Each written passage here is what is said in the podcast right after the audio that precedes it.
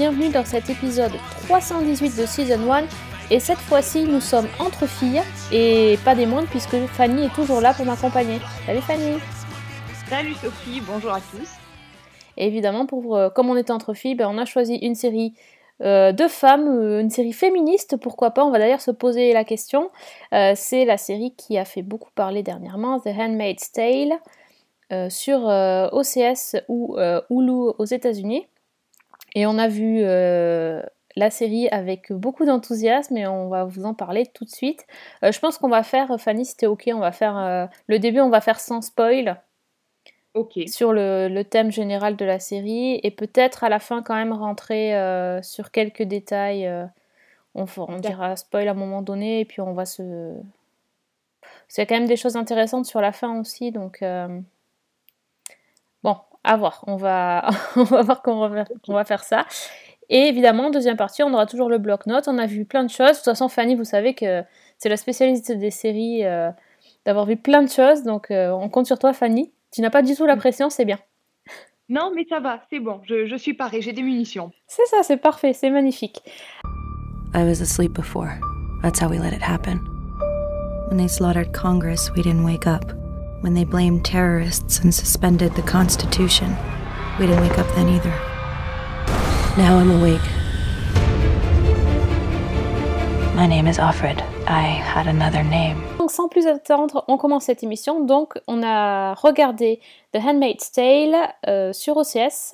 D'abord, c'est, on va dire que c'est tiré d'un livre de Margaret Atwood, c'est important, et qui s'appelle La Servante écarlate et qui a été écrit en 1985. Et est-ce que tu peux pitcher euh, la série? Alors, euh, bah déjà, on va dire que c'est une dystopie. Donc, c'est un gros mot pour dire qu'en fait, c'est le contraire d'une utopie. C'est-à-dire que c'est un univers euh, imaginé dans lequel tout ce qui peut mal se passer se passe mal, en gros.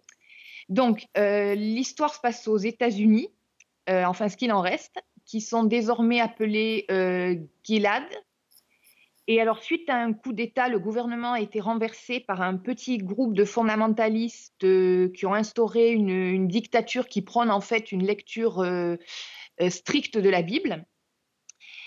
Alors, en plus de ça, le, monde a été frappé par des catastrophes écologiques, des guerres, et il y a une chute démographique. La plupart des femmes sont stériles. Et pour y remédier, le pouvoir a instauré une hiérarchie donc on a euh, les positions de pouvoir qui sont occupées par des hommes.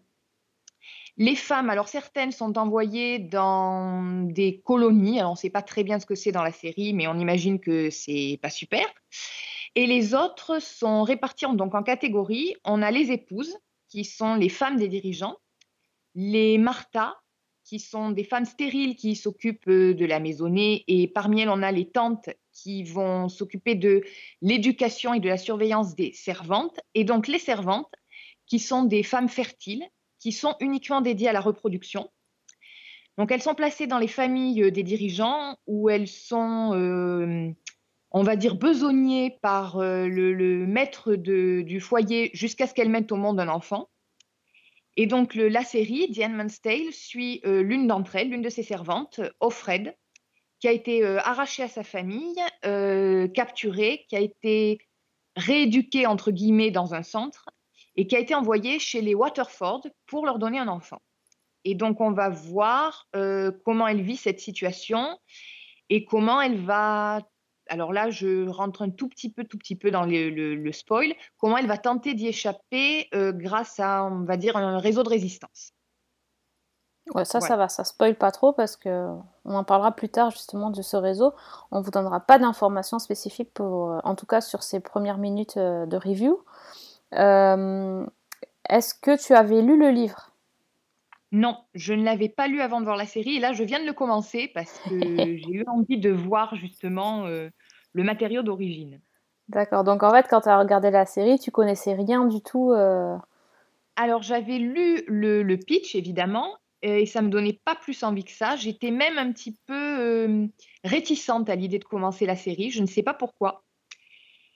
Et donc, j'ai ben, commencé à regarder le premier épisode. Je ne suis pas allée au bout. parce que je, n'ai pas réussi. J'ai trouvé l'ambiance extrêmement pesante, extrêmement angoissante. Ça m'a mis mal à l'aise.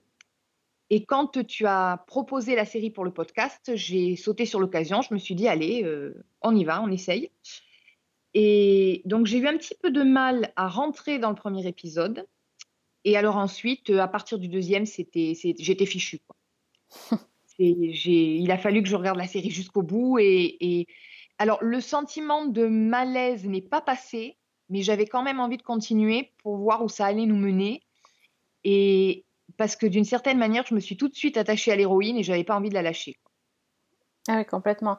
Alors moi, la série m'a eu à peu près euh, au, premier fuck. Tout simplement. C'est-à-dire que c'est un peu bizarre dit comme ça, mais euh, en gros, le principe, c'est qu'on voit l'histoire se dérouler, mais en même temps, euh, on entend ce que pense le personnage, donc euh, de Offred. Et, et, en fait, on se rend très vite compte que ce qu'elle pense dans sa tête est totalement en opposition avec ce qu'elle dit et ce qu'elle vit.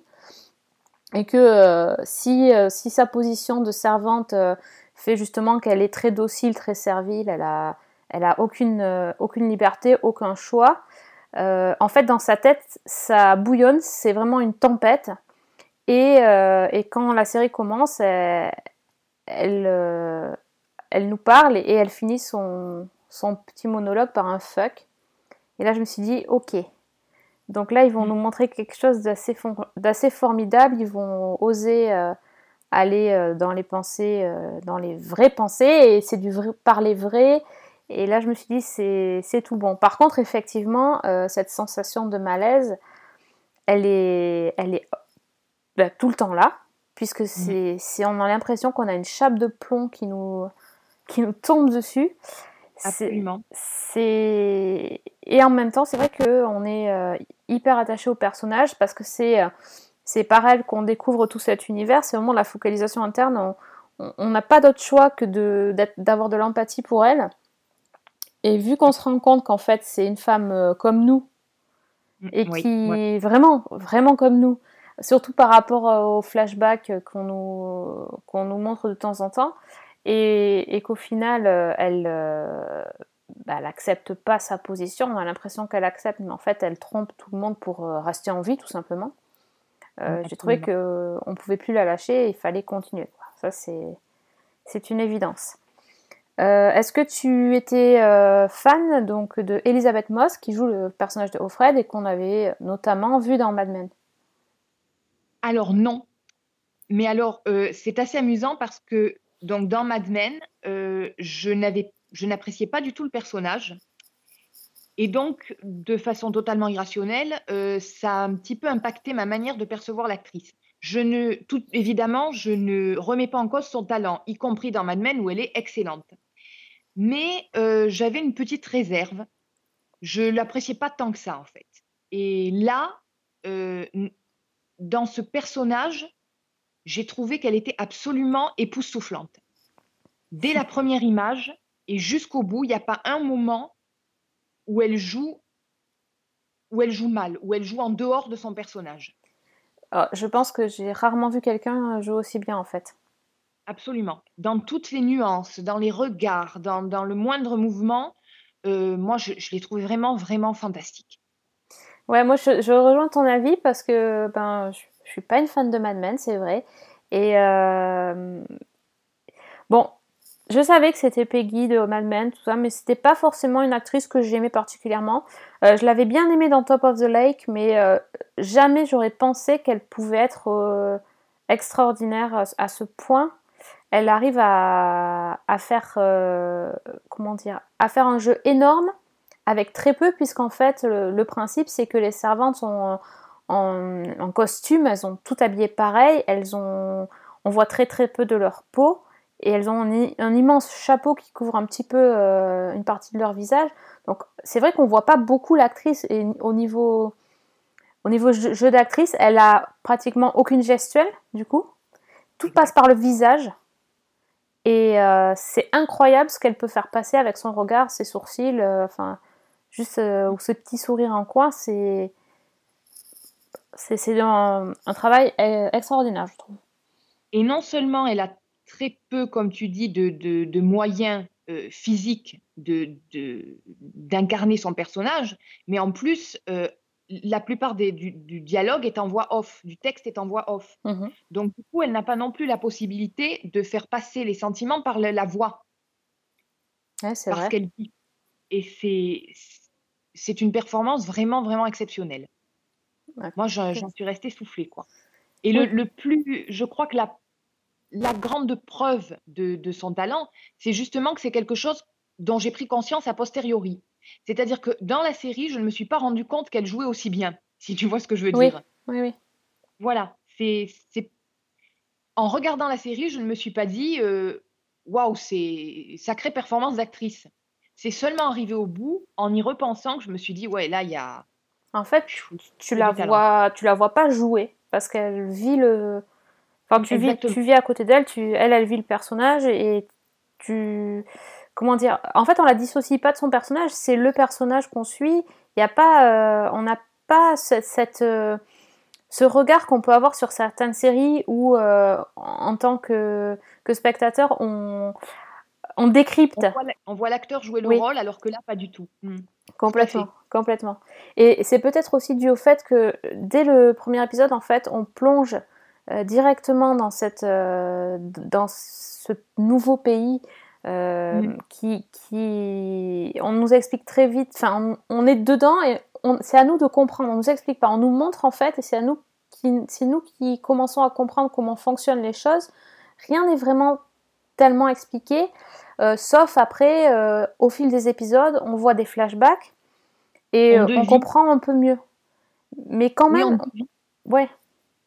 Mm. On devine progressivement, mais c'est pas explicite en fait. Exactement, rien n'est explicite. Il euh, n'y a pas ces espèces de, scènes d'exposition où le personnage va prendre euh, euh, son temps pour expliquer ce qui se passe, etc. Non, c'est pas ça, c'est qu'on est immergé dans, dans, la ville et dans la vie de Offred. Et puis on, comprend tout de suite les, les enjeux. Et après par les flashbacks, on comprend comment on, est, on en est arrivé là. Parce que c'est c'est là que c'est intéressant, c'est que quand on comprend, quand on ne sait pas comment on, on en est arrivé là, euh, mm. on, euh, comment dire, on est dans le, on est dans le suivi du personnage, mais à partir du moment où on a, on comprend la chose et on se dit, euh, on réalise comment ça s'est passé, là, moi je suis partie dans l'analyse et ça, ça a encore accentué mon malaise parce que je me suis dit qu'en fait, la dystopie, c'était presque notre réalité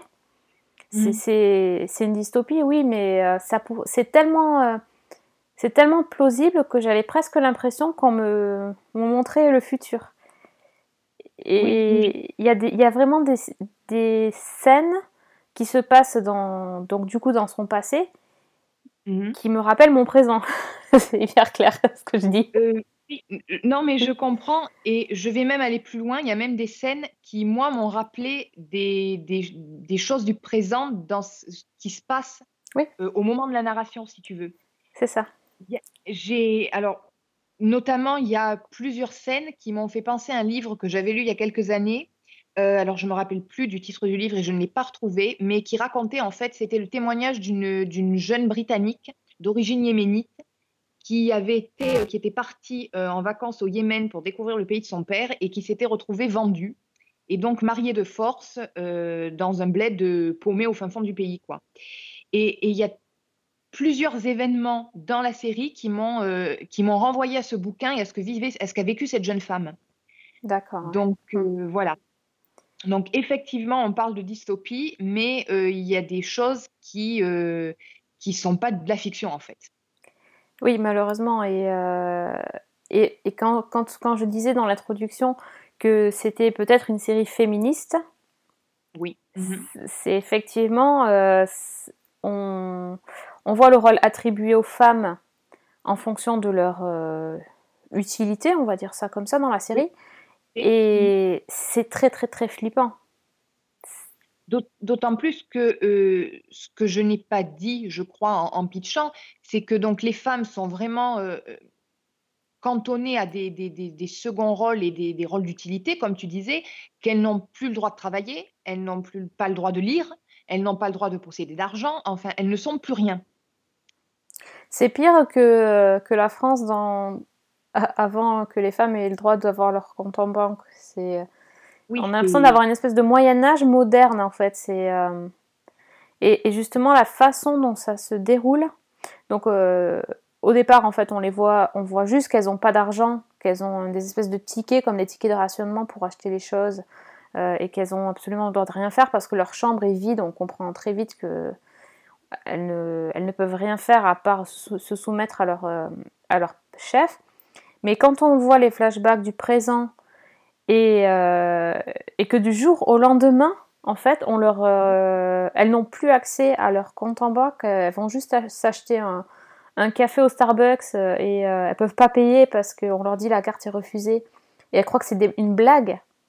Oui. Et là, c'est là tu te dis mais attends, si ça arrive demain, on fait quoi? Enfin, Qu'est-ce qui va qu'est-ce qui pourrait se passer? Et c'est assez là où je voyais le côté féministe, c'est la réaction. Alors, je sais pas si t'as fait gaffe, mais moi, ça m'a, ça m'a fait sauter un peu au plafond quand j'ai vu le, le mari de, donc de Offred qui, Offred qui dit euh, Ah, mais euh, t'as pas d'argent, t'as plus de compte, ah, mais c'est pas grave, euh, je vais m'occuper de toi. Je vais prendre soin de toi, ou je sais pas quoi. J'étais Ok, très bien. Retour, voilà, dans le passé. Et voilà, au départ, ça n'avait pas l'air de déranger hein, euh, les, les, hommes, ce qui se passe pour les femmes en fait. Les femmes se font virer du boulot, de leur boulot et tout, mais les hommes réagissent pas. Et c'est qu'après, quand ils se rendent compte, voilà, c'est comment, euh, comment quand il se passe quelque chose, euh, est-ce qu'on reste passif et on accepte et puis finalement, bon gré mal gré, on continue sa petite vie, ou est-ce qu'on se rebelle C'est très très compliqué et c'est ça qui fait peur. Et ce qui est effrayant aussi dans cette série, c'est le rôle que jouent certaines femmes dans l'établissement de cette dictature. Ah oui. Oui, où on nous montre notamment donc le, euh, Madame Waterford, donc l'épouse de, la famille dans laquelle est placé euh, Offred. On nous montre dans des flashbacks la manière dont elle-même a finalement milité pour l'établissement de ce pouvoir, et euh, alors que c'était une intellectuelle qui écrivait des livres, qui donnait des conférences, enfin, c'était quelqu'un. Et, elle-même a participé à cet euh, avilissement, à cet asservissement, et elle en est aujourd'hui la victime. Donc c'est absolument terrifiant. C'était intéressant ce, développement sur le personnage, justement. C'est un peu spoiler, ça, quand même. Mais. De, euh, non, c'est pas grave, mais euh, puisqu'on en parle, c'est vrai que c'est. Quand j'ai commencé la série, je me suis dit que les, les femmes, donc celles, les épouses, en fait, des, des dignitaires, c'était un peu les potiches. Je, voyais euh, Madame Waterford euh, comme, euh, comme une belle, belle plante. elle, est, elle est superbe. C'est Yvonne Strahovski de, de Chuck, Qui, joue le, personnage. Elle est, elle est, magnifique, cette femme. Et ça fait vraiment, j'ai une belle femme à côté de moi, c'est mon, mon trophée.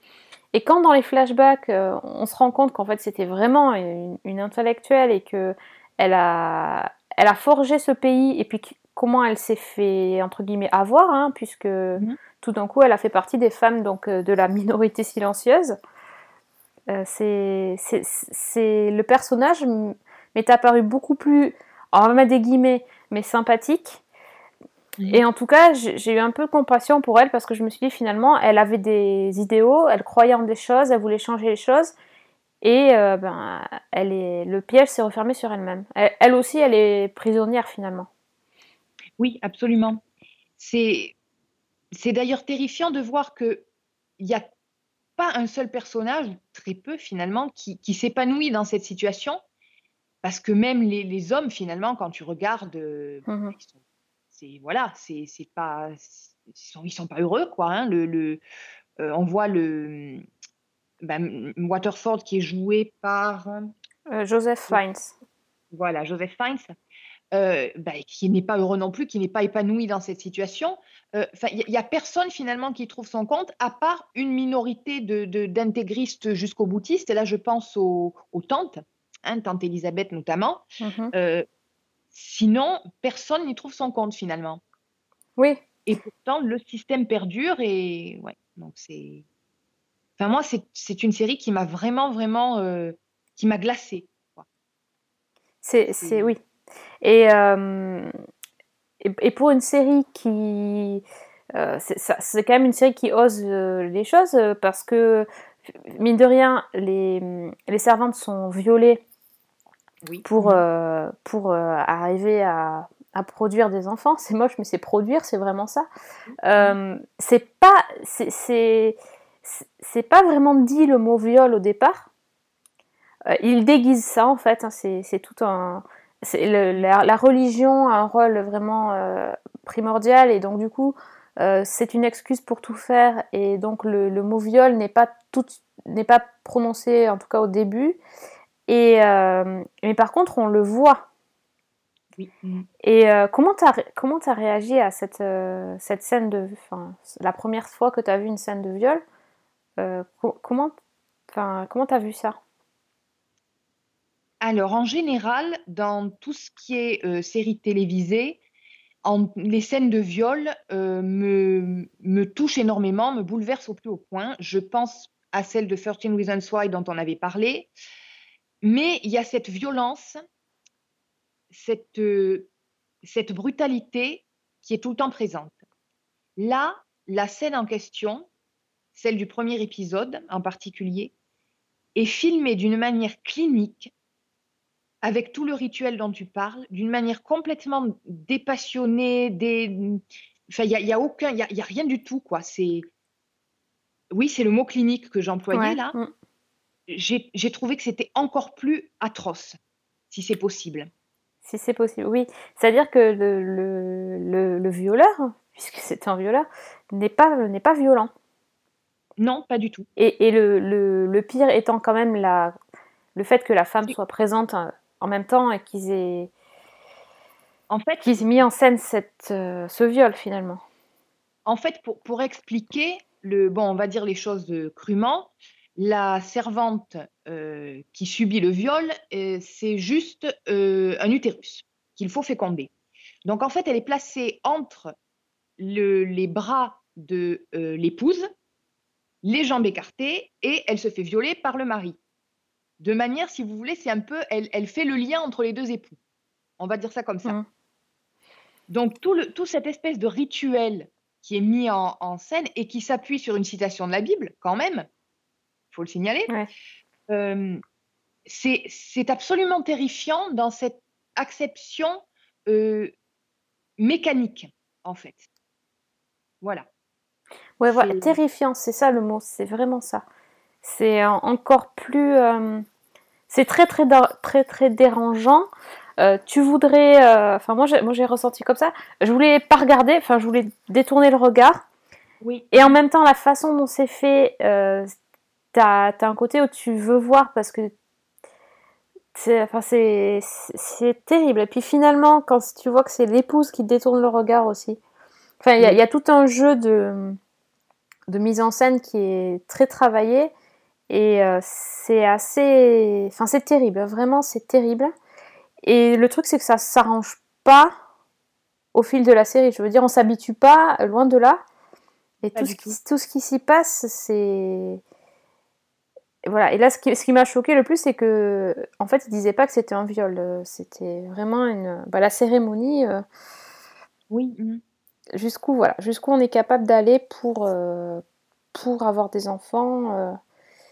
Ils sont, de toute façon, ils sont prêts à, tout, euh, plus qu'à tout pour, pour avoir des enfants. Donc c'est c'est glaçant, vraiment c'est glaçant. Alors je crois qu'on est en train de vous dire ça et en même temps j'espère qu'on vous dégoûte pas de regarder la série parce que le propos c'est pas la scène de viol elle, elle est nécessaire je trouve quand même parce qu'on ne se rend pas compte de. Je pense qu'on se rendrait pas compte à quel point c'est. Euh, la situation est horrible si on n'avait pas vu cette scène. Cela dit, euh, c'est pas le propos. Le propos, c'est euh, comment elle arrive à continuer à vivre, comment elle, comment elle essaye de, se rebeller par des toutes petites choses et, comment, les gens réagissent parce qu'il y a tout un truc de collaboration qui nous rappelle les heures les plus sombres de la guerre, mais c'est. Il y a tout ça en fait aussi hein, derrière. Oui. Mmh. Ce qui est justement intéressant, c'est la manière dont, comme tu dis, elle réagit, dont elle, elle toutes les petites victoires qu'elle parvient à grappiller par-ci par-là pour continuer à exister. Ces petites rébellions qui sont tout à fait anecdotiques, comme bah, lire un magazine féminin ou, ce genre de choses, qui, sont, euh, qui paraissent dérisoires, mais qui pour elles sont des, autant de petites victoires gagnées euh, dans cette atmosphère-là. Mmh tout à fait. oui. Oui J'allais dire, il y a ça, et puis moi, une scène qui m'a profondément marquée, et, et ce qui m'a presque plus choquée, c'est ma réaction à cette scène, c'est la fin de l'épisode 1, avec euh, le, on va dire, le, le lynchage d'un homme qui est accusé d'avoir violé euh, une des servantes. Et donc euh, un homme qui n'est qui n'est pas son, on va dire, son propriétaire. Hein, euh. bah, Et de lui avoir fait perdre son bébé. Et il y a un déchaînement de violence où toutes les, les servantes sont réunies et sont incitées à, à, ben, à, lapider, à tuer cet homme. Et la première à lui jeter la pierre, justement, c'est Offred. Et le, la scène dégénère dans une. C'est un véritable lynchage. ouais c'est d'une violence absolument euh, incroyable. Et le truc qui, moi, m'a un tout petit peu fait flipper, c'est quand même que c'est une scène que j'ai trouvée presque jouissive. C'est-à-dire qu'après avoir vu tout ce que cette femme a subi, tout ce que ces femmes ont subi, les voir se retourner contre un homme, mais il y a quelque chose de. Une, chape de, de, Ouais, la chape de plomb qui se soulève un petit peu, quoi. Oui, c'était tellement. Euh, malsain de, de, les retourner, de les faire en fait euh, devenir bourreaux alors que c'est elles qui sont mm. tout le temps euh, euh, maltraitées. Oui. Et oui, et du coup, il n'y a, a, plus la raison derrière. Enfin, c'est, et, et, en plus, la scène est appuyée parce que le, le truc, c'est c'est le, graphiquement parlant, quand la, quand la série est filmée, les servantes sont en rouge, c'est certainement synonyme de menstruation, j'imagine. Oui. Euh, et, euh, et, donc, quand elles se mettent à, à taper sur le, sur le mec et qu'elles sont. Il y a du sang aussi et, ça, s'attache leur bonnet blanc. Enfin, il y a tout un truc. Euh, enfin, la façon dont c'est filmé, c'est assez, assez, magistral, j'ai trouvé. Que justement, ces costumes qui sont très. très travaillés et très graphiques et avec des assez monochromes, la façon dont, à chaque fois c'est mis en scène, on dirait presque un tableau. Oui, tout à fait. Moi, je n'ai pas arrêté de penser, alors c'est désolé, ça va faire un peu poète-poète, mais je n'ai pas arrêté de penser à la peinture flamande. Parce qu'en plus de ça, la photographie est assez sombre. Mmh Donc, du coup, euh, c'est vrai que j'ai, avec les costumes en plus qui, qui, sont assez archaïques, on va dire, euh, ça m'a beaucoup fait penser à la peinture flamande de, de, Rembrandt, Vermeer, euh, tous ces peintres-là. Effectivement, la série est une succession de, tableaux. Sur le plan visuel, c'est vraiment une merveille. Ah oui, on n'a pas dit qui, qui, a fait la série, je ne sais même pas, tiens. Moi non plus, je vais ah, dire. Mais mince. C'est bête. mais c'est vrai que c'est assez. Euh, ça, madame. Non, c'est vrai parce que dans Hannibal et tout ça, enfin, on, souligne aussi tout ça, euh, le, le côté euh, travaillé des scènes qui sont particulièrement affreuses, mais euh, l'esthétisme est, hyper beau. donc, c'est un peu la même chose sur, sur des scènes comme ça. Donc, celui qui a fait la série, c'est Bruce Miller, qui auparavant a bossé sur la série Eureka. Pas du tout pareil, hein, et sur ah, Les 100. Ah oui, The Hundreds. Ouais, d'accord. Je n'y aurais pas pensé parce que. On dirait presque, tu vois, on m'aurait dit, tiens, c'est un grand réalisateur qui a fait cette série. C'est c'est euh, hein, Scorsese qui est venu faire le pilote ou c'est machin truc. Sauf que là, en fait, c'est pas que le pilote, c'est de la série du premier au dernier épisode où c'est c'est très très bien euh, c'est très très bien fait. chair, a table, a lamp. There's a window with white curtains. And the glass is shatterproof, but it isn't running away they're afraid of. A handmaid wouldn't get far. It's those other escapes. The ones you can open in yourself given a cutting edge. Or a twisted sheet and a chandelier. I try not to think about those escapes. It's harder on ceremony days, but thinking can hurt your chances. Petit spoil parce que j'ai une question sur la. Pas tout à fait la fin, parce qu'en fait, euh, je dois dire que j'ai pas vu le dernier épisode. Et donc, euh, faut pas me dire. Mais euh, j'ai une question sur le côté obscur de la force, qui Oui. est euh, la cité de. euh, quand la cité, la Jezebel, ce qu'ils appellent Jezebel là-bas. Mhm. Euh, je m'attendais carrément pas à ce qu'il y ait ça. Moi ça m'a non plus. Attends non plus? Moi non plus. C'est justement ce côté presque, enfin oui, hypocrite de, de ce régime qui est mis en place. On enfin, en, en gros, c'est, euh, euh, on découvre que les, bien-pensants, les, hommes, euh, les hommes qui dirigent un peu la société, ont aussi euh, des, côtés pervers euh, et qu'ils assouvissent leurs fantasmes dans des espèces de sexe, euh, enfin de, sexe, de, clubs, de clubs où ils peuvent laisser libre cours à leur, euh, ils font à peu près tout ce qu'ils veulent, en gros. Et euh, c'est les mecs qui vont te faire la qui vont te faire la morale en essayant de ils appellent ça la purge quand ils quand ils tuent les gens euh, qui, qui sont déviants. Euh, par exemple ils, ils se débarrassent des homosexuels. Mais par contre eux euh, ils ont ben, voilà ils font des choses en douce et euh, et donc euh, Jezebel c'est une référence à, à la Bible. Je connais pas grand chose en Bible mais euh, euh, je me souviens que c'était un truc, euh, bon, je sais plus trop exactement. Mais euh, voilà, je, je- m'attendais tellement pas à ça, parce que je me disais, ils sont tellement droits, tellement dans la religion, dans la rigueur, et en fait, euh, bah, ils sont pires que les autres. hein.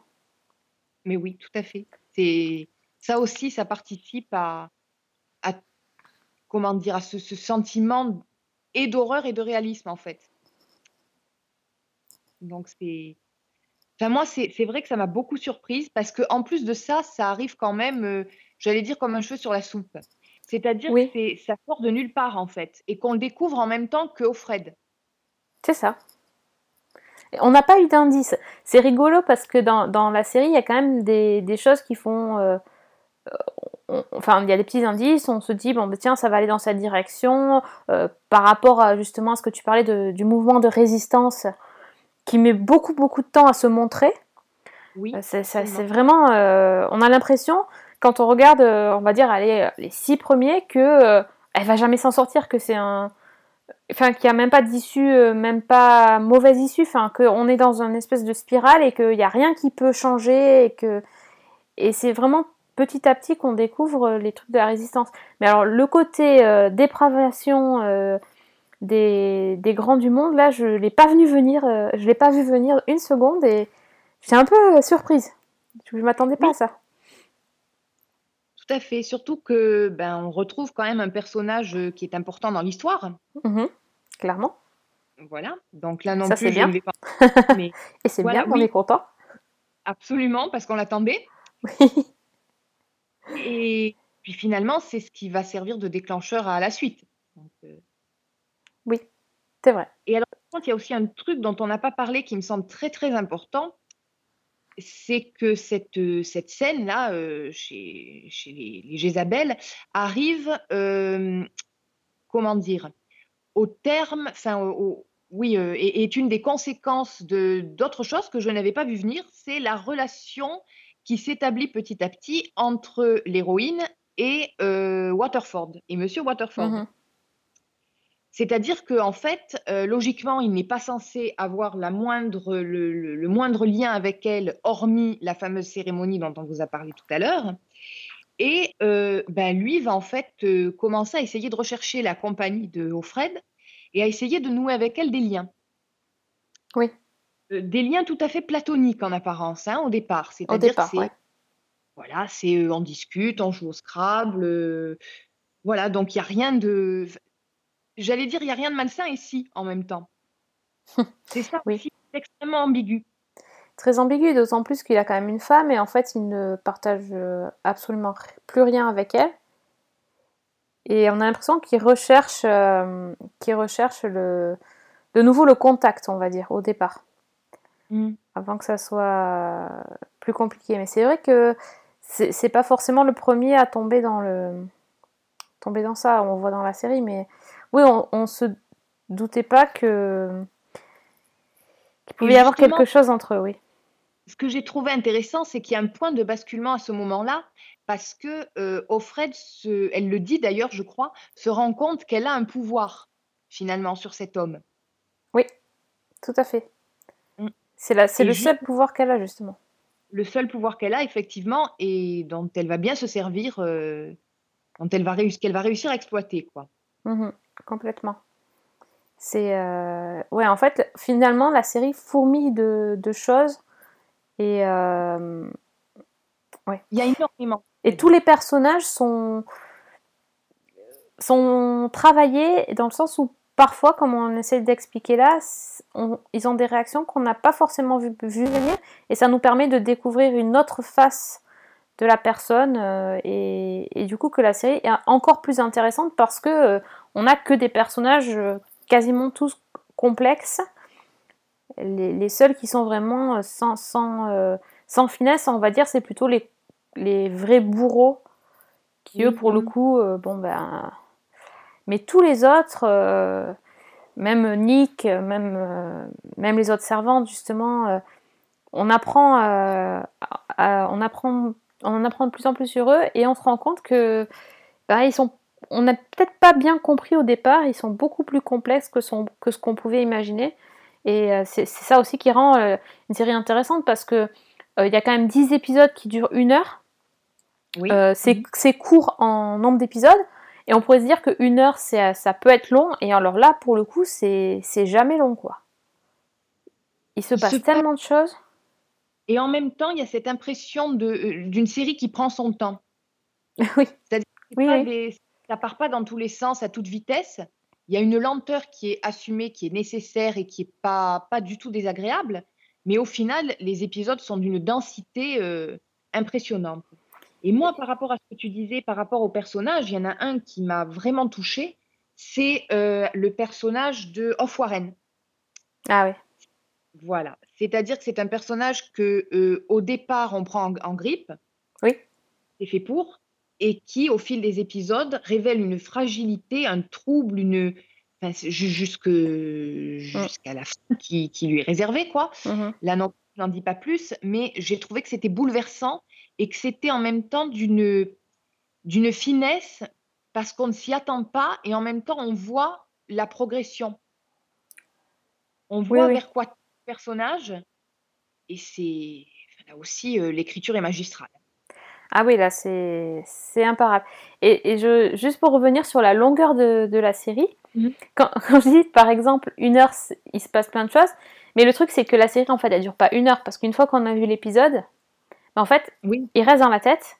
Et on, enfin, moi, j'arrête pas de penser euh, à ce que j'ai vu quand j'ai vu un épisode. Euh, euh je, je euh, c'est pas une série de binge watching non plus. Hein. Ah je, je, vois, je regarde l'épisode et puis après je me dis oh là là et puis alors ça gamberge et je suis sûre que ça va, je vais y penser pendant, pendant des semaines. Hein. Je, peux pas rester, euh, on peut pas rester indemne face à ça, c'est pas possible. J'ai vu effectivement, avant de me lancer dans la série, qu'il y avait euh, un, véritable engouement, qu'il y avait énormément de réactions, euh, y compris en dehors de la sphère des, des, fans de série, puisque bon, bah, aux États-Unis, il y a quand même des femmes qui se sont habillées comme les servantes écarlates pour aller manifester euh, contre Donald Trump et la politique, euh, sa politique face aux femmes, et notamment face à l'avortement. Ouais. Donc effectivement, il y a un écho en plus de ça qui dépasse complètement le cadre de la série. Le livre est réédité un peu partout, euh, il est en rupture de stock un peu partout. Moi, j'ai galéré pour trouver le mien, c'est je vous raconte même pas. Donc euh, on voit qu'il y a vraiment quelque chose qui se passe. Et moi, avant de, de regarder la série, je ne comprenais pas, je ne mesurais pas vraiment mmh. pourquoi. C'est ça. Euh, au fil des épisodes, j'ai commencé à voir moi aussi une, des réactions épidermiques. Euh, il est arrivé que je finisse l'épisode, je ne savais pas comment réagir, j'avais envie de hurler, j'avais envie de casser des trucs, parce que ce que j'avais vu en tant que femme m'était insupportable. Mmh oui, c'est vrai, c'est vrai. Et, c'est une série qui vraiment m'a. Hum, je, suis rarement. Euh, généralement, je suis assez mesurée. C'est-à-dire qu'une série, bon, j'éteins mon écran, c'est fini, je passe à autre chose, même si elle est très bien, même si je dis, waouh, super épisode et tout, c'est bon, je reste pas là-dessus, je reste pas bloquée. Là, il y a vraiment quelque chose. J'ai réagi de façon vraiment viscérale et je sais, je sais pas comment le dire, mais je le répète, c'est vraiment en tant que femme que j'ai réagi.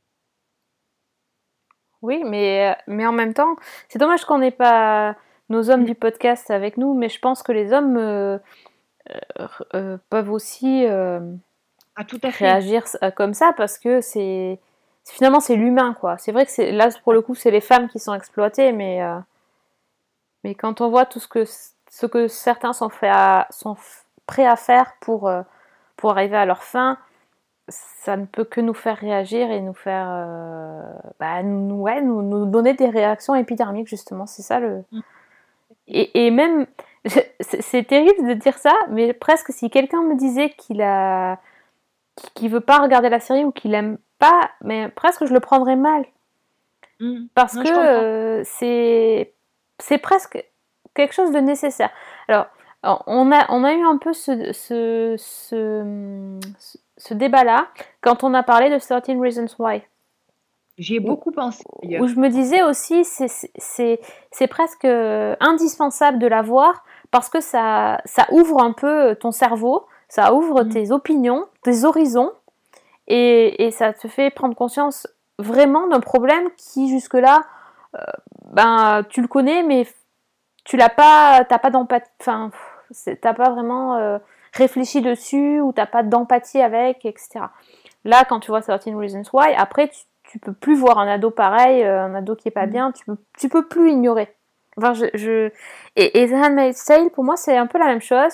C'est pas que j'ai envie que tout le, monde, tout le monde le regarde et que tous les mecs regardent en disant euh, les femmes sont géniales, sont formidables et il faut euh, les respecter. C'est pas ça l'idée. L'idée, c'est que quand même de se, de se réfléchir à ce que c'est l'humanité et est-ce que ben, peut-être euh, on sera un jour amené à subir, qu'on nous imposera euh, un gouvernement ou euh, un groupuscule, peu importe, nous imposera quelque chose et peut-être on se dire ben, est-ce qu'on sera capable de réagir? Est-ce qu'on se mhm. pliera à tout ce qu'on nous demande ou est-ce qu'à un moment donné on aura la présence d'esprit de se dire il y a un problème, il faut faire, faut pas tout accepter. Ça m'a retourné ça. Il y a ces questions-là sur un éventuel futur mais je trouve également que la série est extrêmement dérangeante dans toutes les questions qu'elle pose sur des sujets d'actualité dont on parle beaucoup, que sont donc l'avortement dont j'ai déjà parlé, les mères porteuses, la gestation pour autrui. Tous ces sujets-là, ça jette une nouvelle perspective.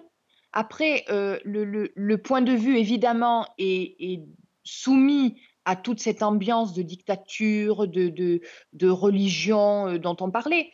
Mais ça, ça ouvre quand même la réflexion là-dessus.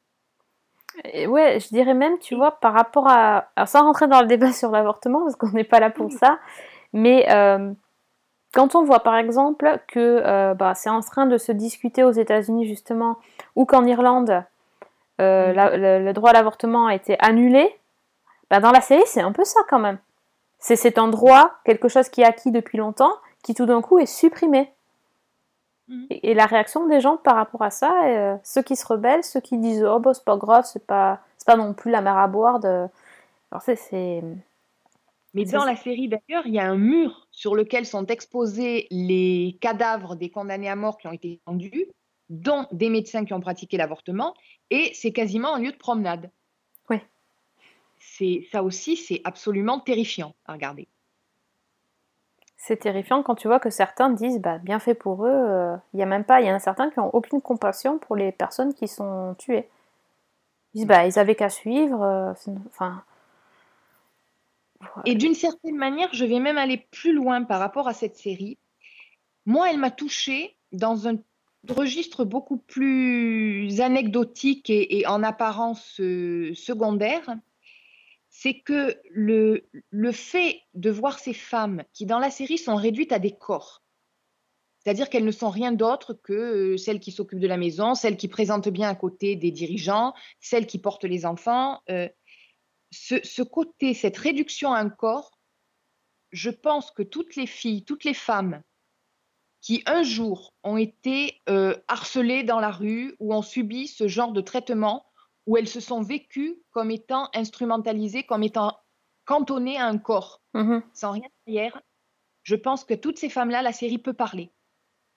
Parce que sur un sujet aussi euh, anodin comme ça en apparence, eh ben ça aussi, ça fait partie de toute la problématique dans The Handmaid's Tale et de toutes les dérives qui, qui peuvent en découler.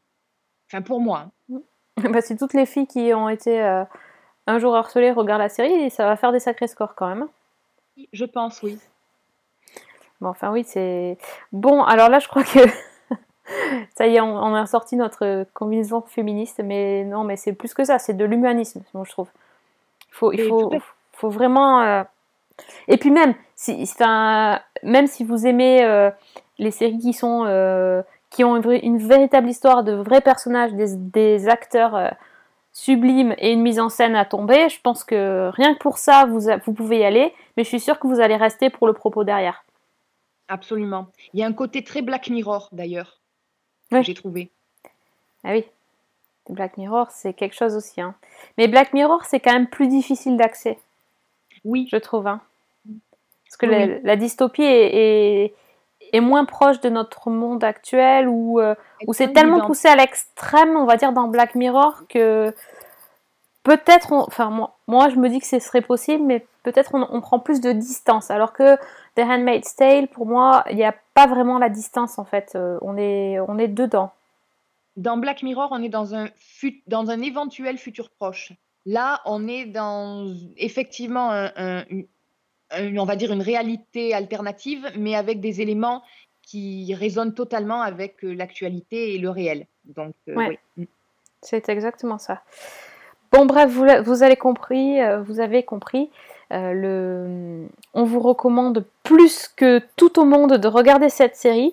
euh, donc Oui. disponible sur OCS Max et euh, sur Hulu aux États-Unis. Hulu qui d'ailleurs a commandé une deuxième saison pour la série, euh, qui n'est pas écrite puisqu'il n'y a pas de suite au livre. Donc, euh, ben, il semblerait que Margaret Atwood, donc l'auteur du livre, euh, sera présente pour donner des pistes aux scénaristes pour, pour la suite. Et d'ailleurs, si vous connaissez cette, cette dame-là, ben, vous l'apercevrez dans le pilote, Mhm. puisqu'elle a fait un- une toute petite apparition. Et ce qui est assez amusant, c'est qu'elle s'est mise du côté des méchants. Oui. Voilà, donc euh, si vous n'avez pas encore commencé la série, cherchez Margaret Atwood euh, sur Google Images et bah, amusez-vous à la trouver dans le pilote. Elle s'est pas donné un rôle très très sympathique. Et je crois qu'on peut conclure en disant Nolite et bastardé carbono- carbonorum. Magnifique. J'avais pensé la citer, mais je, je ne suis pas capable de la retenir. Oui, Il y moi, c'est bon, c'est- rentré là. C'est bien. Il y avait un hashtag sur Twitter d'ailleurs avec les, Oui, les premières lettres. J'ai vu passer ça.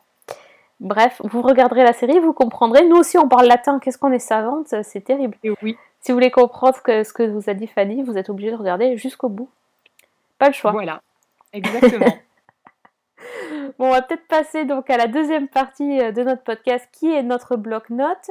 Euh, Est-ce que tu as vu des séries en latin ou euh, Alors en latin, non. Non. Quoique, Ah. on va peut-être s'en rapprocher éventuellement. Je vais Parce peut-être que commencer par euh, te parler d'une série italienne. Ah, c'est pas, c'est pas mal. Oui. Voilà, donc euh, latin, italien, bon, on n'est pas très loin. Euh, alors en fait, la- c'est une trilogie dont les deux premières saisons ont été diffusées, donc la saison 1 en France et en Italie, et la saison 2 vient d'arriver en Italie, donc c'est 1992, 1993, 1994. 1994 est attendu l'année prochaine. D'accord. Alors, euh, bah, je vais peut-être commencer quand même par euh, parler de 1992, même si euh, elle a donc déjà été diffusée en France. Donc déjà, c'est une série qui est sortie sur Sky Italia et qui a été commandée et qui est interprétée par Stefano Accorsi. Voilà, donc là, j'ai cité sans doute le seul nom que éventuellement le public français peut connaître. Attends, moi je connais pas par contre. Je suis embêtée. qui est-ce? Euh, ben, Stefano Accorsi, c'est un acteur euh, italien qui a joué pas mal en France et je crois, si je dis pas de bêtises, Instant People, que c'est l'ex de Laetitia Casta. Ah mince, j'ai pas vu, euh, j'ai pas lu Gala dernièrement, donc non. Bah, Dommage. je, pense que c'est non plus connu du casting. D'accord, ok. Bon, alors on regarde pas la série pour le casting, donc? Ça c'est c'est sûr, vous n'allez pas forcément retrouver des visages ou des noms connus. Ok. Alors donc 1992, je ne vais pas vous surprendre, ça se passe en 1992 en Italie. Ok. donc une grande enquête, c'est basé sur des, au départ sur des faits réels, donc une grande enquête qui est lancée, c'est l'opération main propre, qui dévoile en fait la corruption généralisée au sein des partis politiques et à la tête du gouvernement et les liens avec la mafia. Et donc s'ensuit une vague d'interpellations et de condamnations au plus haut niveau de l'État et de tous les partis politiques, tout le monde est touché. Et ça provoque un, véritable séisme euh, dans la classe dirigeante et dans le public qui, euh, bah, qui est complètement sous le choc. Donc ça, c'est pour les faits. Et donc dans la série, on va suivre, euh, à partir de ces événements réels, le parcours de six personnages fictifs qui tous vont être impactés par les événements. Donc on a mon ami Stefano Accorsi qui joue Leonardo Notte, un publicitaire cynique. On a des policiers qui sont chargés de l'investigation. On a la fille d'un industriel. On a une jeune actrice qui veut absolument faire de la télé. On a un ex-militaire qui euh, se lance en politique. Et donc, on va voir un petit peu leur parcours. Et donc, à la fois euh, leur parcours euh, dans la fiction. Et tout ça, ça va se mêler à des personnalités réelles. Donc, on suit notamment, on va voir notamment le juge Falcone ou un certain Berlusconi. Donc ça, on le voit vraiment ou on le devine? Alors, Il est joué par quelqu'un. il est joué par quelqu'un, on le voit très très peu, on l'aperçoit dans la première saison, il prend énormément d'importance dans la saison 2. D'accord. Et donc on assiste euh, en fait à toute la redéfinition du paysage politique et, sociétal italien avec la montée de la Ligue du Nord, donc le parti d'extrême droite, avec également la politique spectacle qui commence à émerger avec Berlusconi. Mm-hmm. Et le, 1992, euh, elle avait été diffusée sur Arte et moi c'est une saison, une série que j'avais adorée parce que j'avais trouvé justement que le mélange de fiction et de d'histoire euh, récente était très bien mené et que c'était très intéressant a posteriori de voir la manière dont ça s'était passé et dont aujourd'hui encore ça avait des, répercussions sur la politique italienne et plus largement sur la politique euh, européenne. Et donc là, euh, j'ai vu 1993. Donc ça va être un petit peu difficile d'en parler pour pas spoiler, évidemment. Euh, en fait, on va retrouver exactement les mêmes personnages où on les avait laissés. On a toujours le même mélange de fiction et de réel. C'est un petit peu plus difficile à comprendre à mon avis parce que ça rentre vraiment dans des petits détails qui sont pas forcément familiers si on les a pas vécus en tant qu'Italien à l'époque. Mm-hmm mais euh, c'est toujours aussi efficace. Et il y a vraiment des, liens entre la saison 1 et la saison 2, dans le sens où, bon là, pour pas tout dire, il y a un événement qui se passe en fin de, à la fin de 1992, quelque chose que fait le héros, qui va lui revenir en pleine poire en 1993. Et toute la, saison est basée là-dessus.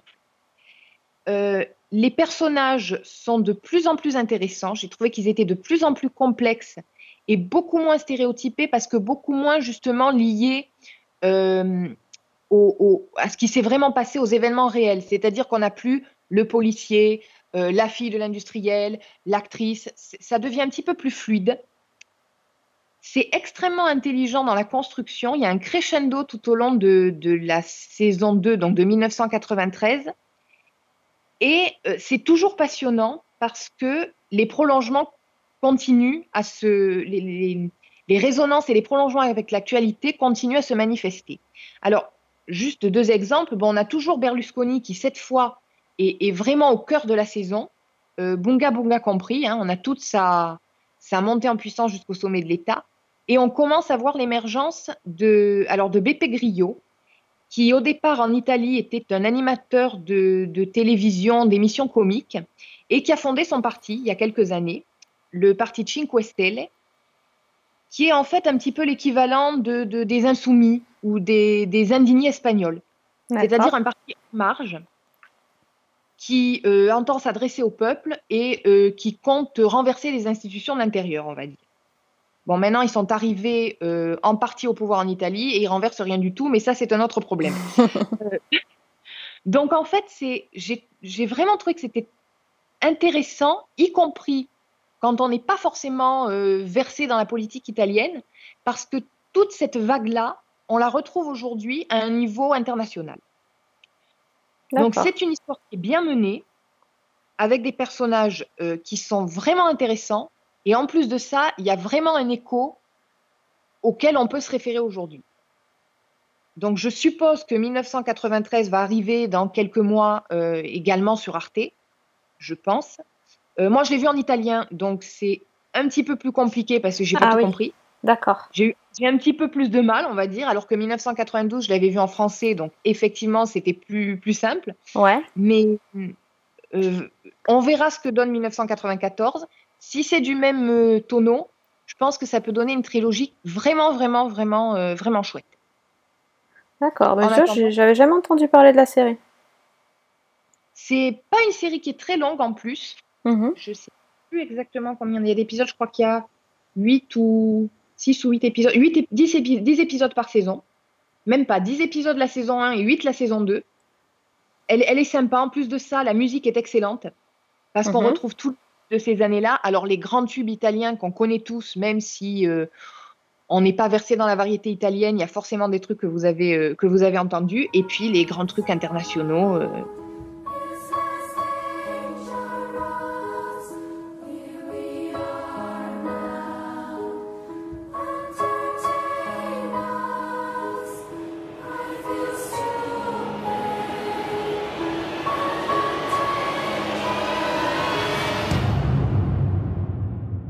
Voilà. Donc 1992 euh, et 1993. Et je vous dirai quand j'aurai vu 1994 l'année prochaine si ça vaut le coup de, voir le à suivre dans le, prochain podcast, euh, prochaine saison. C'est magnifique. Des avis à suivre. Euh, bah, c'est ça. Bon, moi j'ai fait beaucoup moins original que toi. Je m'attendais pas forcément à une série italienne, tu vois. C'est bien, ça change. bah, moi, comme j'ai expliqué dans, le, dans un des derniers podcasts, euh, je suis en retard sur pas mal de choses, notamment sur euh, Orange is the New Black de Netflix.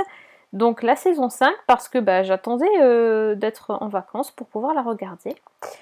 Et donc je n'ai pas encore fini mais j'ai bien avancé. comment dire? Le problème c'est que je savais déjà que la saison 5 était moins bien. J'avais un oui dire autour de moi, enfin en gros sur Twitter quoi, que, que c'était quand même pas ça. Et c'est vrai que hum, le problème de la saison 5, c'est qu'elle n'est pas, euh, ce n'est pas vraiment une série sur la prison, puisqu'ils ont un peu, euh, c'est un peu le chaos cette saison et ils ont un peu détourné euh, les façons de faire précédentes dans laquelle on suivait la vie quotidienne des, des détenus et des gardiens.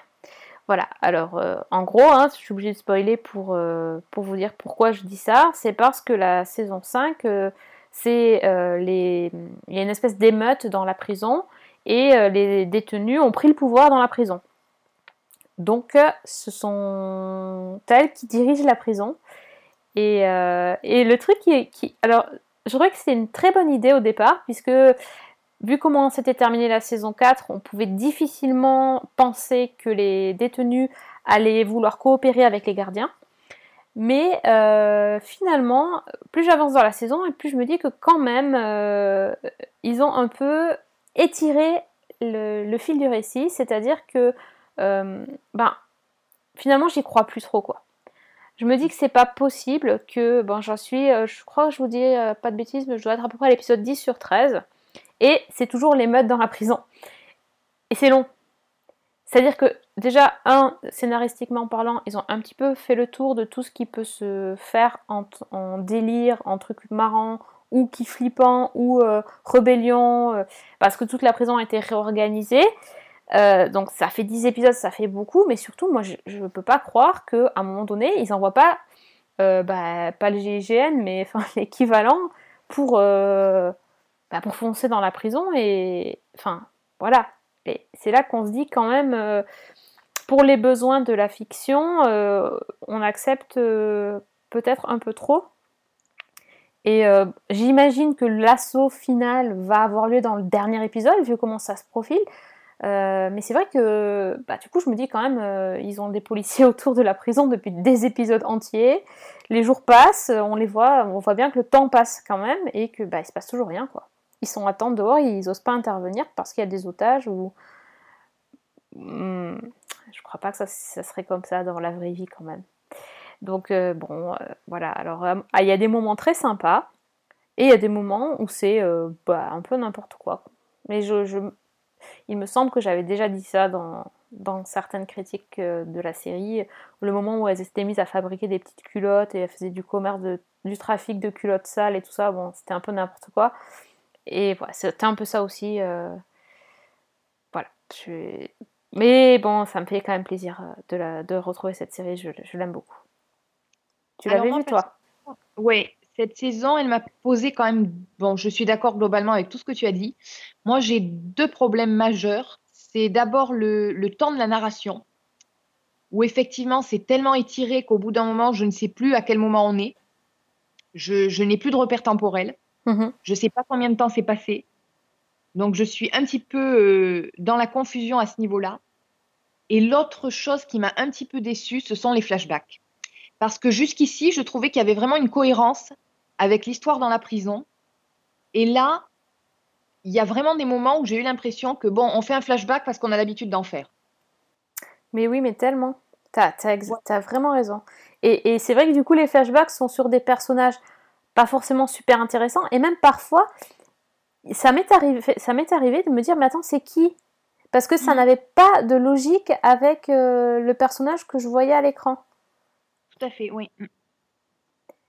Donc, euh, ouais, ouais, non, je suis d'accord. C'est vrai que les flashbacks sont assez faibles. Euh. Mais en même temps, voilà, hein, ils en sont à la saison 5, ils ont fait les flashbacks sur les personnages principaux. Et parfois, tu te dis, bah, ils essayent de leur donner une consistance, mais euh, bah, c'est un peu aléatoire, on va dire.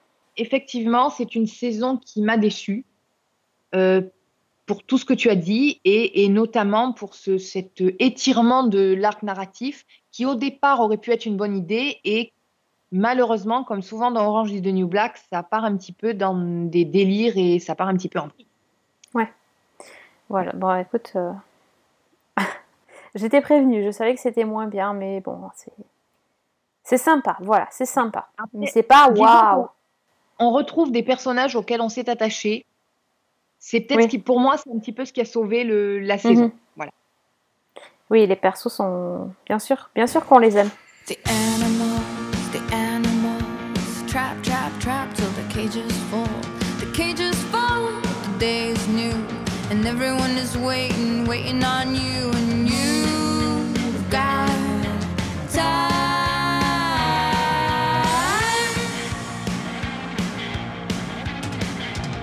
Je peux te parler d'autre chose. Je peux te parler de Startup, ouais. qui est une série de Crackle TV. Alors, on a déjà eu une saison de 10 épisodes de l'année dernière et la saison 2 arrive le 28 septembre prochain. Ok. Donc, on est dans l'actualité. Euh, alors, l'histoire est un petit peu compliquée. Je vais essayer de, simplifier les choses. On suit en fait plusieurs personnages. Donc, euh, on va suivre Nick Talman, qui est joué par Adam Brody qui, travaille dans la finance et qui est contacté par son père avec qui il est en froid. Alors son père euh, trempe dans des affaires un peu louches et il a besoin de son aide pour cacher plusieurs millions de dollars. Donc Nick, euh, attiré par la l'appât du gain, va accepter et il va mhm. chercher un moyen de blanchir l'argent. Deuxième personnage, on a Izzy. Alors ça se passe à Miami. Izzy est une, une émigrée cubaine qui est une as de l'informatique et qui a mis au point une monnaie virtuelle euh, un peu genre Bitcoin. Pour, euh, en fait, pour aider les, les, gens qui sont exclus du système bancaire et qui cherchent des investisseurs. Le troisième personnage, c'est un trafiquant de drogue haïtien qui est joué par Eddie Gategui. Et c'est lui, en fait, à qui le père de Nick a volé l'argent. Et donc, lui va chercher à le récupérer et en même temps, il cherche une, solution, une occasion pour se sortir de l'illégalité et pour se ranger un petit peu de ses affaires. Et donc tous les trois vont se rencontrer. Et euh, Nick va trouver dans l'entreprise d'Easy une opportunité de blanchir l'argent qu'on lui a confié. Et donc tous les trois vont s'unir pour euh, lancer la boîte en question, chercher des investisseurs, se lancer sur le marché. Seulement, ils ignorent une chose, c'est que euh, le père de Nick était filé par un agent du FBI corrompu, l'agent Dassy, qui est joué par Martin Freeman. Ah, mais fallait le dire tout de suite, fallait commencer par ça. J'ai gardé le meilleur pour la fin. Bien, oui. Et D'accord. donc, il va se lancer euh, sur leurs traces et essayer de lui aussi de retrouver l'argent. Alors, moi, c'est une série dont on m'avait pas mal parlé. Et ben, c'est un peu comme The Handmaid's Tale, c'est-à-dire que j'ai eu beaucoup de mal avec le pilote. Je m'y suis surprise à trois fois. Et on me disait tellement, non, mais vas-y, elle est vachement sympa, cette série et tout, que ben, j'ai persévéré et j'ai drôlement bien fait. Alors, le Ah. pilote, euh, je vous dis clairement, moi, j'ai trouvé qu'il était vraiment pas terrible. Il est très confus. Il est assez violent. Il y a des scènes, euh, de, il y a des parties de jambes en l'air gratuites. On ne sait pas trop ce que ça fait là. Et il n'est pas du tout représentatif de la suite. Donc c'est pas grave. Il est nécessaire parce qu'il introduit la situation et les personnages. Mais si vous n'aimez pas, essayez quand même l'épisode 2 parce qu'à partir de là, on bascule dans autre chose. J'allais dire, on bascule progressivement, on bascule presque dans un truc à la Ocean's Eleven Ah oui, donc, qu'on a- d'accord. personnages qui, euh, bah, qui essaient de faire leur truc, qui essaient de monter leur petite combine, qui progressent. Enfin, c'est vachement prenant. Ça devient beaucoup plus fluide. C'est très, très efficace en termes de suspense et de rebondissement. Et il y a d'excellents personnages. Ah, Il y a juste une exception, malheureusement, c'est Martin Freeman. Alors lui, il est excellent. Là, j'ai rien à dire là-dessus. Mais euh, on a un petit peu l'impression par moment que les, les scénaristes se sont dit bon, on a Martin Freeman, qu'est-ce qu'on en fait? Ah ouais, c'est problématique ça quand même. Un petit peu problématique. Disons que jusqu'au milieu de la saison, il a, il est, le personnage n'est pas forcément intéressant ni convaincant. Et après, quand il commence à se lier aux autres, ça devient encore mieux. Très franchement, bon, c'est pas la série du siècle, mais je trouve que c'est vraiment un mélange qui est assez sympa entre suspense, action. Ça se prend pas au sérieux, c'est assez fun. Et il y a vraiment une montée en puissance au fil de la saison. Il y a des scènes qui sont vraiment, vraiment réussies, très spectaculaires et très euh, waouh, on va dire. Donc, moi, j'ai fini la saison 1 en deux jours, une fois que Ah j'ai oui. passé le pilote. ah ouais, D'accord, c'était dur de passer le pilote, par contre après ça passait nickel. ça passe tout seul. Vraiment, Ok. parce qu'il y a- il y a un crescendo. C'est. Il n'y a pas du tout de. Enfin, c'est. Je te dis, c'est vachement sympa, en fait. Je trouve que c'est une série qui est parfaite pour se détendre. Ok. Et bon, personnellement, la saison 2, je la- je l'attends. Alors, je vais pas dire de pied ferme, mais je compte bien la regarder parce que si c'est du même tonneau que la saison 1, c'est vraiment, vraiment fun. Et puis, il y a, bah, il y a Martin Freeman, il y a euh, même Eddie Gategui, moi je l'aime beaucoup, je Ouais, trouve qu'il est Moi j'aime bien aussi, ouais. Donc, euh, voilà, ça s'appelle Startup. C'est donc une série de Crackle TV qui est disponible en français. Mhm. Il suffit de chercher. Je n'en dis pas plus. Et, euh, et voilà. Oui, ça c'est bon, les gens savent, savent chercher. Il n'y a pas de Voilà. problème. D'accord. Cherchez, vous avez trouvé donc Startup. Ah, Donc, je vous dis, Ouais. c'est pas la série du siècle, mais c'est super sympa. Super fun et moi je me suis bien amusée. Donc, Ah bah c'est bien aussi des séries euh, pour s'amuser de temps en temps. euh, surtout quand tu vois euh, The Handmaid's Tale et tout ça, tu... We all got choice. Life about choice. We can turn this into something very real that has the power to change the world. What does a banker from Brickell, a hacker from Hialeah, and a thug from Little Haiti have in common? Nick gave you laundered drug money to start your company. Your money turns into a digital currency, untaxed, unregulated, and untraceable. Alors moi pour me détendre, tiens justement, euh, j'ai regardé un dessin animé. Et oui. Ah. Ouais, ça arrive de temps en temps. Euh, c'est euh, donc un dessin animé sur Netflix. Euh, je crois qu'on en avait peut-être parlé dans news, je ne sais plus, euh, qui s'est lancé dans les histoires interactives. Euh, C'est-à-dire, euh, le principe, c'est euh, comme euh, quand on était petit, il y avait les livres dont vous êtes le héros, dans lequel il fallait choisir les actions et ça, les choix du lecteur amenaient à des fins différentes. En général, on mourait dans les livres dont vous êtes le héros et il fallait recommencer et faire d'autres choix. Bon, là, c'est pas ça. C'est donc des. Il y a deux dessins animés pour, euh, pour enfants sur Netflix euh, qui, qui, ont, qui utilisent ce principe. Euh, donc il y a Le Chapeauté et euh, Buddy Thunderstruck. C'est ça que j'ai regardé. Donc Buddy Thunderstruck, euh, c'est un truc qui est imprononçable et c'est un dessin animé en stop motion qui raconte l'histoire d'un chien qui conduit des camions de course. Et ouais, c'est un peu bizarre. Je je connaissais pas ce dessin animé et bah, en fait j'ai bien aimé parce que euh, l'idée c'est que euh, il est avec son pote dans son camion et c'est un peu euh, des comment dire des le couple de, de, de délire quoi. Ils font que des âneries. Et, donc, qu'est-ce qu'ils vont faire? Ils vont avoir des idées pour faire des trucs complètement barrés. Et il faut qu'on faut choisir ce qu'ils vont, faire. par exemple, conduire les yeux fermés ou, ou, je sais pas moi, mettre le feu à quelque chose. Ou, c'est vraiment c'est le genre de choix comme ça.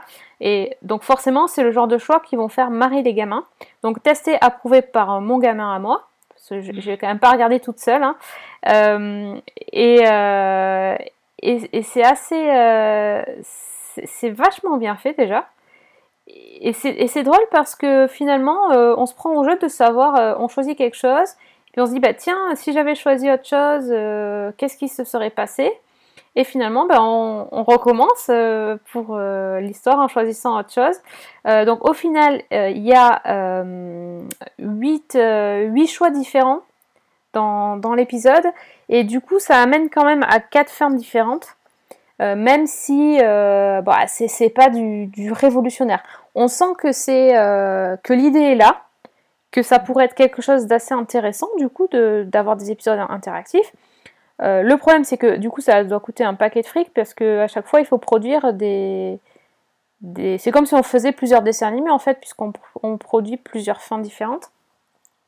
Mais franchement, c'est très marrant. Ça se fait avec la télécommande euh, de la télé, tout simplement, quand on est sur Netflix, où euh, j'avais, je l'ai fait sur mon iPad en fait, maintenant que j'y pense. Bah, sur l'iPad, il fallait toucher, juste euh, choix 1, choix 2, c'était écrit. Euh, et pour euh, si les gamins ils savent pas lire, c'était les personnages disaient, disaient le choix, donc voilà. Et c'était bien fun. C'était bien barré, voilà. C'était genre les, les mecs qui font des, des âneries au volant de leur camion et, et voilà, mon gamin il a bien aimé, moi aussi. Et franchement, je... s'il y a d'autres dessins animés, j'ai pas assez échapeauté, mais même à l'avenir, ça, je trouverais ça bien drôle. Ouais, c'est sur Netflix depuis, euh, je crois que à partir du 15 juillet c'était, donc euh, ça va rester un petit moment. Bah, écoute, Voilà, tu t'attendais pas à ce que je parle d'un dessin animé non plus. Non, mais tu vois, j'ai 36 ans et tu m'as donné envie. pour un gamin pour faire l'excuse, pour dire euh, non, non, mais c'est pour le gamin. Bah, je te prête le mien si tu veux, comme ça c'est bon. ça passe. Buddy Thunderstruck is legendary. You'll find his picture under awesome in the dictionary. He's a wizard on the shifter. At the wheel, he's a wonder.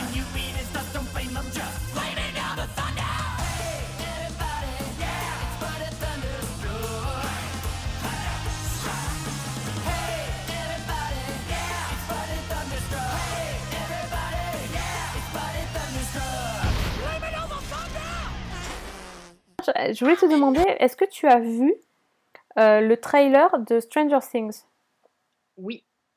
Ah, je savais. Je t'avais pas dit avant, mais je voulais en parler parce que la date de diff a été avancée.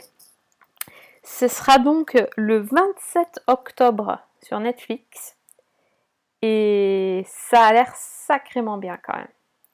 Ah, ça envoie du lourd.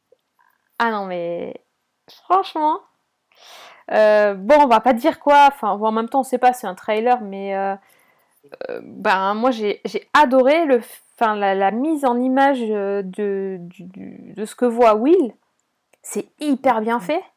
C'est hyper bien. Enfin, le trailer, il donne une- il m'a donné envie, mais c'était presque comme si la hype Stranger Things était passée du coup, puisque c'était c'était l'été dernier, je crois. Euh, oui. Non? Il me Et- semble. hein. Ouais, c'est ça? Je me trompe Oui, pas Et en fait, tu sais, des fois, quand les séries reviennent pas, bah, tu vois, la, la hype, elle descend et tu te fais, ouais, ouais, Stranger Things, ok. Et puis, quand j'ai vu le trailer, j'ai fait, oh punaise, mais ça me tarde trop. c'est- C'était Ah ouais. Et j'étais comme une gamine, quoi.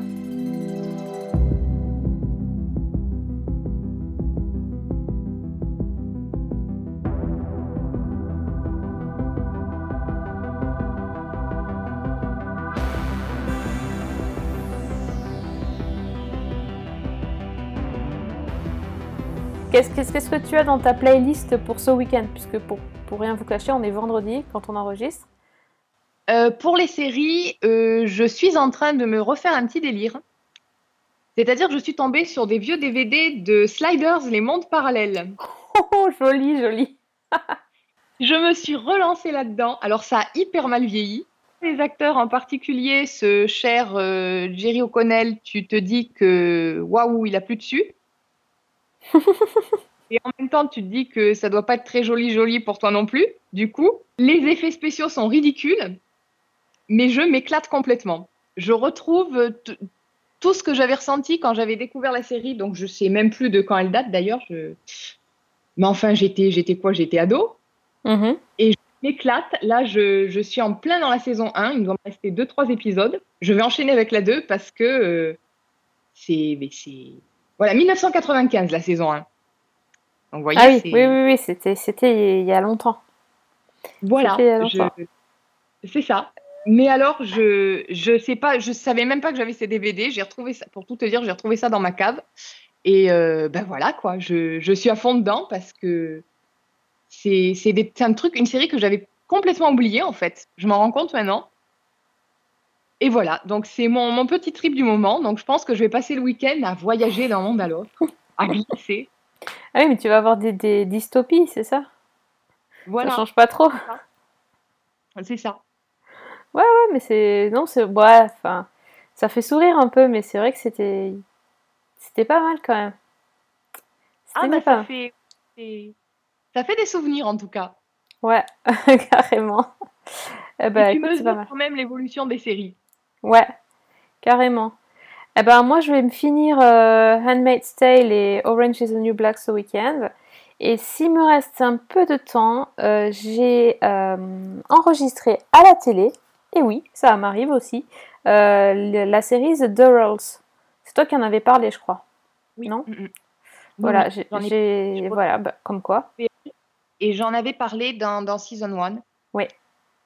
Effectivement. Et bien voilà. donc, Donc, je, je, je compte tester, euh, puisque ça Alors- passe euh, sur France 3, je crois. ouais, le dimanche soir. Ouais. alors par contre, France 3 a eu l'excellente idée de la diffuser en VOST, je crois, dans la nuit. C'est ce que j'ai enregistré, figure-toi. Je C'est crois pas beau, ça J'ai testé la VF. Ouais. J'ai failli faire la thèse. Ah ok d'accord. Bon, Disons qu'on perd tout le sel anglais, tout le sel terriblement british de cette série, d'accord. quand ok. même le- l'atout principal. Et oui tout à fait, mais j'ai vu ça par hasard, mais effectivement le soir c'est en VF et la nuit c'est... Mm. euh, Ouais, franchement, euh, bon, ben voilà, je vais tester ça. Donc si c'est approuvé par Fanny en plus, euh, Absolument. Je suis pas une, une ayatollah de, de la VOST, mais là, dans ce cas, c'est oui, c'est nécessaire. d'accord. Bah écoute, ça... oui je pense que... Oui, parce que je suis tellement euh, Oui, oui, accro, je teste les séries en VOST, puis quand elles passent en VF, je teste en VF. d'accord. Voilà. J'adore. Mon cas est devenu irrécupérable. Je- ouais, mais en même temps, quand, quand tu, quand tu as fait un nombre, euh, un certain nombre de podcasts de Season 1, je pense qu'on peut dire que ton cas de, de sériphilie ou de sériphagie est- ne peut que s'aggraver, malheureusement. Voilà, c'est ça. tu tu vois, je suis réduite à reprendre Sliders, c'est te dire gens. C'est ça, c'est ça. Alors, si vous aussi, vous voulez partager votre euh, enthousiasme pour euh, Sliders euh, avec Fanny, euh, rendez-vous sur Twitter, euh, Fanny euh, L'Allegra, c'est ça? Elle, Ale- Voilà, ouais, voilà, elle Allegra. venez glisser avec moi. V- venez euh, live tweeter les épisodes de Sliders. C'est magnifique et j'adore. Non mais au moins avec toi on est toujours surpris. Ça, ça. ça c'est ça c'est un bon point pour toi. Euh, en attendant donc euh, on vous retrouve bientôt dans, un, dans une autre émission estivale, euh, un peu plus aléatoire pour les enregistrements et les publications, mais on est quand même là. Nous- on, on vous oublie pas, on regarde des séries même l'été. Vu le temps qu'il fait en même temps, hein, voilà, on ne va pas non plus faire euh, beaucoup de piscine. Euh, et donc on vous souhaite à tous un bel été, une bonne semaine et surtout De Bonne bonnes série. What if you found a portal to a parallel universe? What if you could slide into a thousand different worlds? Where it's the same year, and you're the same person, but everything else is different? And what if you can't find your way home?